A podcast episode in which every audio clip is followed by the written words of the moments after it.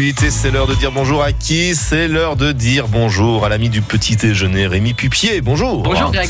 Le chocolat des princes fête ses 121 ans. Exactement, depuis 1897, date à laquelle fut créée la chocolaterie par le couple Touron à Saint-Étienne. Il y a eu un long chemin de traversée. Dans les années 70, le chocolat des princes croît et euh, crée la table- des tablettes de chocolat, des bâtons à la crème. Ensuite, il y a eu une boutique à Lyon. Ensuite, les familles se succèdent. Mais en 2011, c'est Marc Mandel et Philippe Panier qui poursuivent cette aventure, cette institution euh, famille, euh, familiale, hein, toujours, bénéficie toujours d'un savoir-faire exceptionnel. Ils ont de la bouteille, ils ont de l'expérience. Aujourd'hui, les packaging se modernisent. Il y a la boutique de la Tour Jarret, pardon, qui a fait faux neuve pour laisser place à un véritable écrin chocolaté.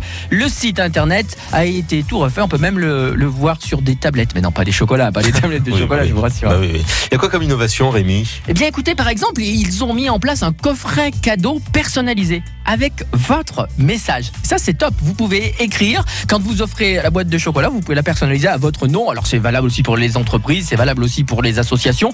On peut avoir une boîte magnifique, à trois étages, toujours avec ses chocolats fins, pur beurre cacao, et les personnaliser à vos couleurs. Mais Rassurez-vous, il y a toujours ce qui a fait le succès euh, des chocolats des princes, les fameux grêlons du Pilat qui avaient été élus meilleur chocolat de France euh, lors du Tour de France en 1976. C'est une spécialité emblématique. Elle est taillée comme des cailloux. À l'intérieur, c'est rafraîchi par le froid. Les grêlons du Pilat sont roulés et fondants sous le palais. C'est vraiment du bonheur. Et puis aussi, il y a euh, l'anthracite. Vous savez, c'est un chocolat noir de caractère.